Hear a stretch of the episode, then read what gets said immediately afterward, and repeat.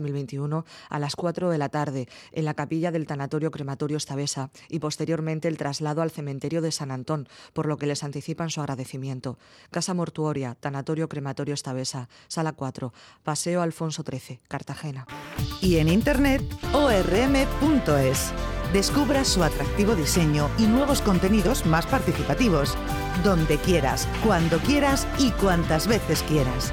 orm.es la onda regional de Murcia de toda la vida.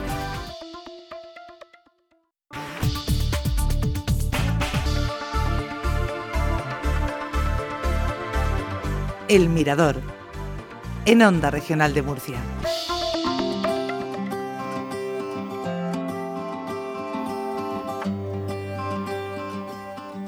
Y abrimos segunda hora del Mirador, es la una y ocho minutos de la tarde. Seguimos con más cosas en Onda Regional de Murcia. Hoy les comentamos que hoy es el Día Mundial de la Lucha contra la Depresión y queremos tratar este asunto con el invitado que tenemos a continuación. Es Francisco Toledo, es el jefe de psiquiatría del Hospital Virgen de la Rixaca. ¿Qué tal está? Muy buenas tardes.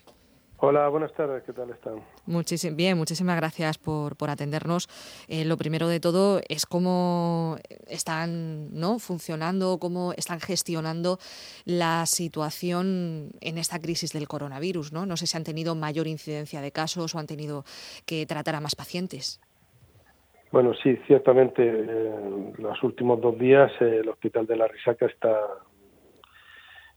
yo creo que en peor situación no hemos estado nunca en cuanto a ingresos y pacientes contagiados. La UCI sigue subiendo. Eh, en camas estamos un poquito con la previsión de que se va a empeorar esta semana y ahora mismo hay, en este instante de esta mañana, hay una llamada de, de la dirección médica para que los servicios que no estén directamente ligados a la atención de pacientes con COVID, pues empecemos ya a, a bajar, a, situarnos para ayudar en, a atender pacientes exclusivamente con COVID. Es decir, eh, hay, la situación está difícil. Pero os, han formado para poder ayudar, me refiero porque hay especialidades a lo mejor como la suya que requerirá también de una formación para poder atenderles. Quiero entender, bueno, yo también he trabajado también con ONGs fuera de lo que es mi especialidad. Eh, en general, un médico del hospital puede atender todo lo que es eh, la atención. Evidentemente, un psiquiatra poniendo un fonendo para ocultar no es eh, lo más adecuado, pero bueno, no creo que seamos los primeros en llamar, pero servicios quirúrgicos y de otras especialidades, porque están más eh, ligados a, la propia sintomatología que presenta la COVID, serían en primer lugar, pero vamos, aquí estamos todos a una, es decir, que enfermería, auxiliares, celadores y médicos, residentes, estamos todos a una ya iremos viendo según las previsiones y según marque la dirección del hospital cómo tenemos que acoplarnos. En la primera ola, en la planta de psiquiatría tuvimos que cerrar para dejar el espacio en previsión de que los ingresos nos desbordaran. Por fortuna no llegó, no fue necesario, pero ahora mismo las previsiones son, son sombrías. Son sombrías. Eh, esperamos más, más pacientes aún y estamos en el techo. Sí, acabamos de anunciar ahora en el boletín de noticias que ha superado la región de Murcia por primera vez los 2.000 casos diarios de, coronavirus. Eh, al margen de, esa situación que nos está explicando, también queríamos hablar con usted de lo que se conmemora hoy, que es el Día Mundial de la Lucha contra, contra la Depresión. Queremos aprovechar también los micrófonos de Onda Regional para poder informar sobre esta enfermedad y también para poder eliminar ciertos mitos que puedan ir asociados a la depresión. Eh, ¿Cómo podemos informar a la gente de lo que es una, una enfermedad de este tipo? ¿Cómo se puede detectar? Pues mire, yo en primer lugar le diría, y es muy pertinente el, tema, porque cuando hablamos de depresión en la calle tal vez se sobreentienda que depresión es algo así como estar triste, o cuando la gente habla tengo la depre. La depresión es una enfermedad directamente ligada con el funcionamiento cerebral. Es una enfermedad que nadie que la tiene la quiere y el que la siente la padece de una manera horrible porque las sensaciones, aparte de la tristeza, fíjese, incluso no tiene ni por qué ser un síntoma que esté presente. Pero bueno, la mayor parte de los pacientes tienen tristeza, una inhibición absoluta de poder pensar, de decidir, de pensar en positivo, de anticiparse para cosas agradables. Tienen sentimientos como de culpa, se fractura el sueño, se despiertan de madrugada, se pierde peso, eh, uno no tiene ganas de vivir, no disfruta con nada, presentan lo que se llama en las depresiones ya más graves la anedonia, que es la imposibilidad de poder disfrutar de las cosas cotidianas y, darse cuenta por ello y sentirse aún peor.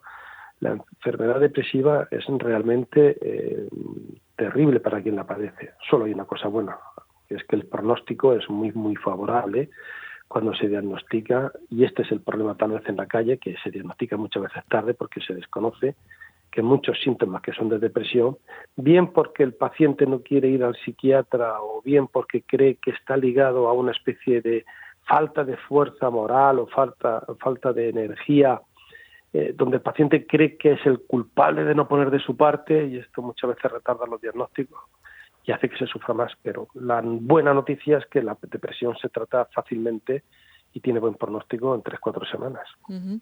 Eh, normalmente hay como dos tipos de causa, ¿no? A veces son causas mm, endógenas y otras exógenas, ¿no? Hay causas que son que pueden ser por un acontecimiento que suceda o por un suceso que le suceda al paciente y otras que no tienen una causa externa, sino que dependen también del propio paciente y que por eso requieran medicación. Correcto. Ese sí, es decir, eh, hay varios tipos de depresión. Eh, más allá de las endógenas y exógenas, eh, también están las que llamaríamos distimias, que tienen más que ver con una personalidad muy sensible, muy tendente a las somatizaciones. Otras que son orgánicas, que son muy raras, que tienen que ver con, problemas de pre-Parkinson o de accidentes cerebrovasculares o tumores de páncreas, también son muy raras estas y otras que son depresiones bipolares. Y excluidas estas, vamos a dedicarnos a dos palabritas a lo que usted decía, las endógenas y las exógenas.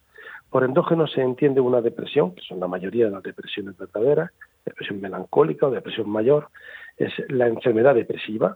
Estas responden muy bien al tratamiento porque la causa no existe un motivo externo que uno pueda encontrar y el enfermo dice no sé por qué estoy tan mal, si no me ha pasado nada, mis hijos funcionan, no tengo problemas en el trabajo, etcétera, y sin embargo eh, eh, los sentimientos son de estar absolutamente hundido y no poder con nada. Esta depresión endógena tiene cierta carga, cierta carga genética y cierta tendencia a ser recurrente. Pero eh, no vamos a evidenciar, a pesar de que el paciente diga, mm, yo creo que fue porque me cambié de casa o cualquier motivo que nos suelen dar, ocurre porque ocurre y tiene más que ver con los patrones biológicos del cerebro o con los cambios de los neurotransmisores, incluso los patrones de cambio estacional de primavera y otoño. Tiene muy buena respuesta al tratamiento farmacológico, y la otra exógena se puede comportar de dos maneras, es decir, sí que hay un motivo, iba con mi sobrino por la calle, lo atropelló un coche, lo mató, me siento culpable, etcétera, tenemos una causa identificable y se va a comportar esa depresión exógena como la endógena que acabo de describir, o bien si la estructura de personalidad es muy sensible, personas que recuerdan 15 años antes que perdieron al padre o a la madre y acudieron a la consulta porque no superan todavía ese duelo. Bien, eh, la exógena tiene una circunstancia, es más sensible al tratamiento, si se quiere, con psicoterapia y la endógena más al tratamiento farmacológico, pero es indiscutible que tanto el uno como el otro tienen que estar en todo tipo de depresión. Eh, quería comentarle también cómo están tratando a los pacientes en, este contexto de coronavirus. ¿no? Eh, nos, ha cambiado la vida a todos, ¿no? y, especialmente a aquellas personas que tengan una mayor sensibilidad, pues son más vulnerables, ¿no? Pues puede decir que sí, pero ciertamente, fíjese, en la patología mental eh, psiquiátrica fuera de la depresión nos ha eh, sorprendido ver la resiliencia, lo bien que se han afrontado esta situación tan difícil de la cual llevamos ya casi un año. Eh, sin embargo, personas que no habían ido nunca al psiquiatra por el tema COVID han empezado a desarrollar cuadros más ligados a la ansiedad, pero también con cuadros depresivos ante la sensación de miedo inminente de que pueda pasar algo.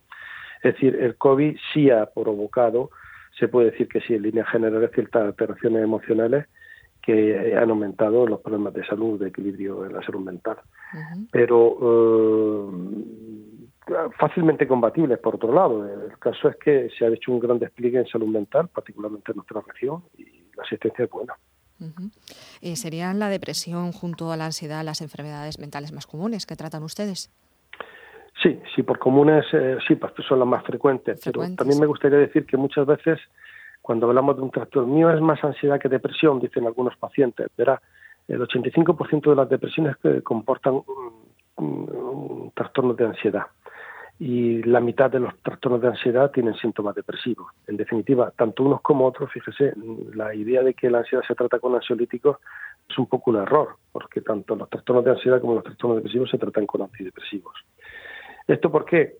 Porque la ansiedad es un síntoma, eh, aunque existen diagnósticos de trastornos de ansiedad generalizada, debemos de tomarlo siempre en contexto de, una enfermedad. Y cuando muchos pacientes creen que lo que tienen es ansiedad, realmente lo que tienen es una depresión con síntomas ansiosos.